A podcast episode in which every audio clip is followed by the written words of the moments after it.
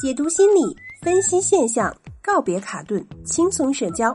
这里是恋爱成长学会，我是安迪。在咨询中呢，我接触过不少看起来还蛮令人羡慕，可中途也会遭遇夭折的婚姻。今天，安迪就和大家分享一个关于三十多岁中年夫妻遭遇婚外恋的案例。学员竹子告诉我说，感觉老公出轨了。因为他最近总是抱着手机不让竹子看，竹子跟他半开玩笑的说：“是不是有人了？”他却立马很紧张，斥责竹子胡说什么。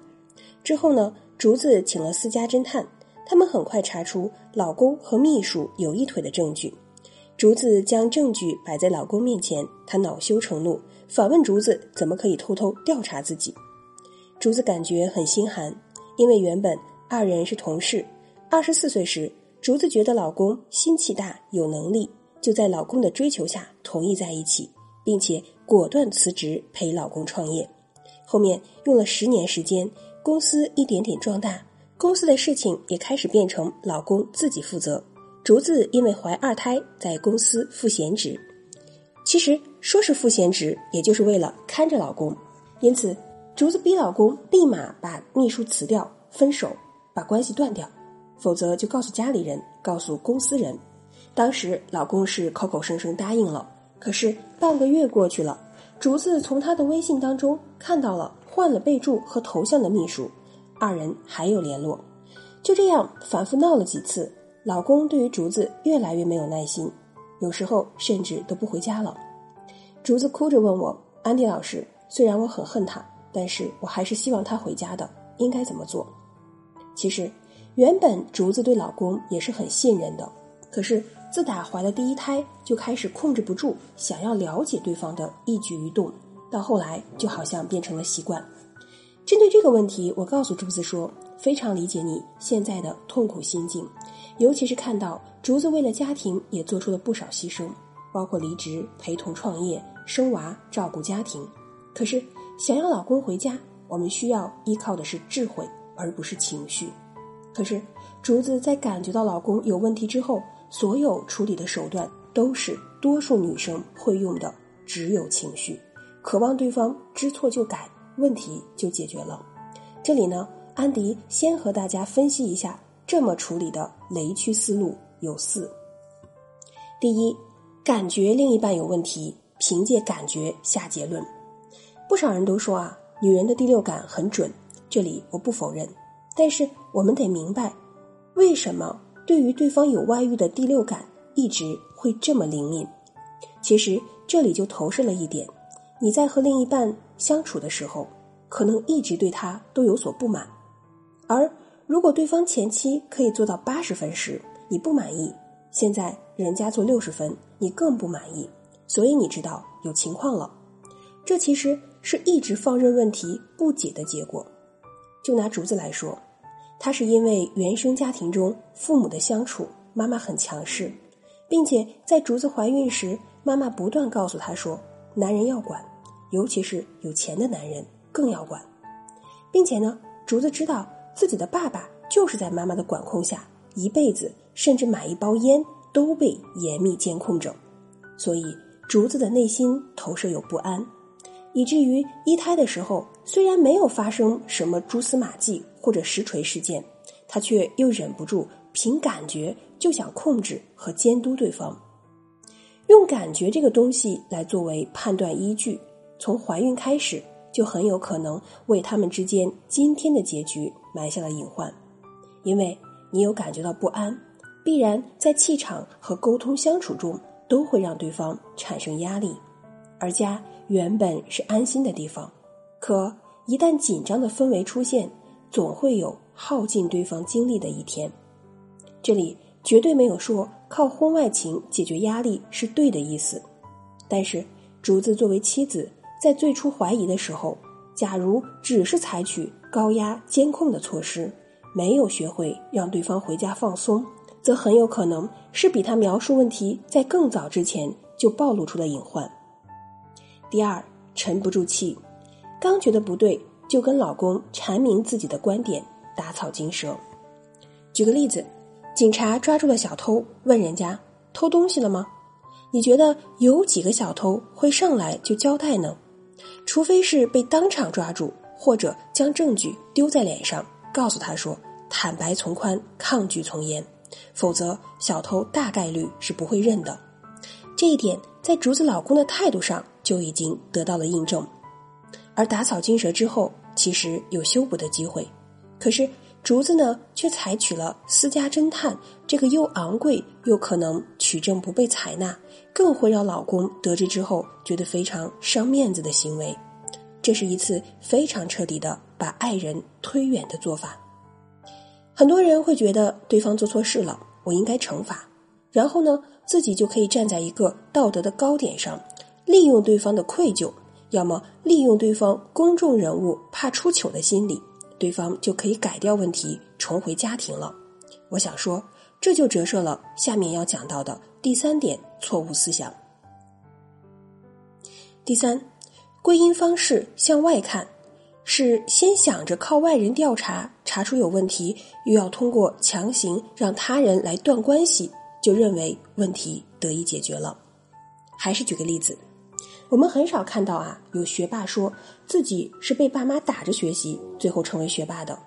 因为多数的学霸都是源自于我自己对于学习感兴趣，我有自发的动力来学习，学习给我快乐和福利。老公也一样，强制老公和第三者断了，看似是严厉的惩罚，老公只会非常表面的答应，而实际上在咨询当中我们会发现。几乎没有家庭的关系断裂是第三者的主要作用，多数是因为一方在家庭当中不能从爱人身上得到的满足，只能向外索求的结果。我问竹子有没有想过，他当时一口答应断掉的原因是什么？是因为要回归家庭，你们的矛盾解决了，看到了你们的爱，还是因为担心你闹到公司自己成笑话，为了缓兵之计先安抚你？还是因为想到你们有孩子一起创业，各种不容易之后的迷途知返呢？假如是第一种，那么对方应该表现出回归家庭中跟竹子一起回忆杀，回想二人之间的美好。但是没有吧？如果是最后一种，对方应该表现出对竹子和孩子的愧疚，就算暂时不能面对竹子，也会给予孩子和他更多的陪伴和补偿。但是从竹子的描述中，似乎也没有相关内容，因此到底是哪一种？我觉得大家也清楚了。第四，结婚之后两个人没有同步成长。看过我的前半生的朋友们一定都知道，全职太太是高危职业。罗子君从一个家庭妇女到事业职场女性的努力励志故事，给不少女性敲响了警钟。一个一直保持着美貌、操持家庭的中年女性，也可能会遭遇到突如其来的变故，而只有拥有成长型思维的伴侣，才可以把感情之路走得长远。因此，接下来我要和大家分享一些修复情感的建议，也就对应前面所说的建立成长型思维。首先，目前老公不回家的行为，是知觉到回家对于老公而言压力大于福利。自然，人家不愿意回，所以呢，你需要在家庭当中制造老公需要的福利，先把你对他出轨的一事负面情绪放一放。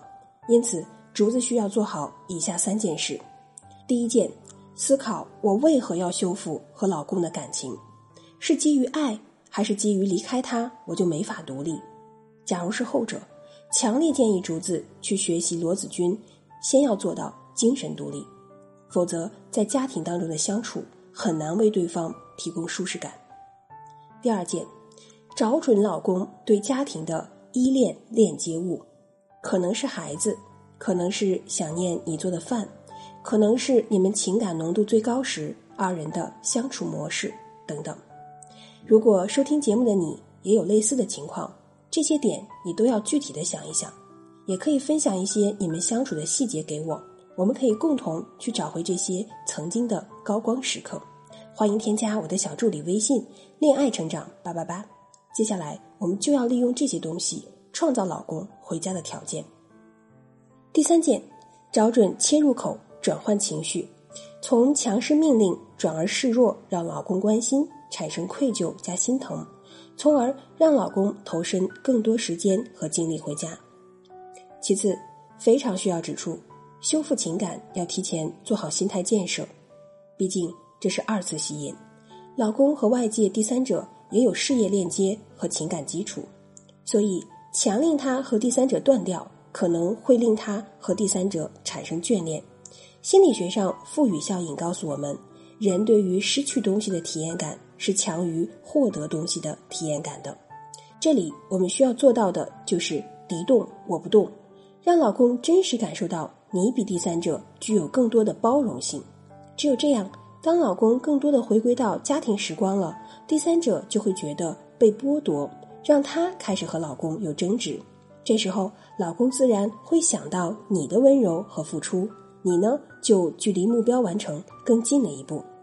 最后，安迪想说，分离第三者非常讲究时机和智慧，包括在这个过程中也很体谅大家的委屈和不安。但是最容易出现的就是自己情绪突然失控导致的满盘皆输。如果需要，欢迎添加小助理“恋爱成长八八八”。恋爱成长小写全拼加数字八八八，找到我。和谐的家庭中会有离婚念头的，能占到百分之八十，但是会用智慧得以解决以后，也会让二人比之前更为融合。最后给大家一点信心，心理学上有个枝条效应。您看，春天有一些枝条快被折断了，但是只要它没有彻底断裂，来年它会修复的有个节点。而这个地方就会比任何地方都更为坚固。好了，时间关系，今天就先到这里。喜欢节目记得订阅专辑，下次见。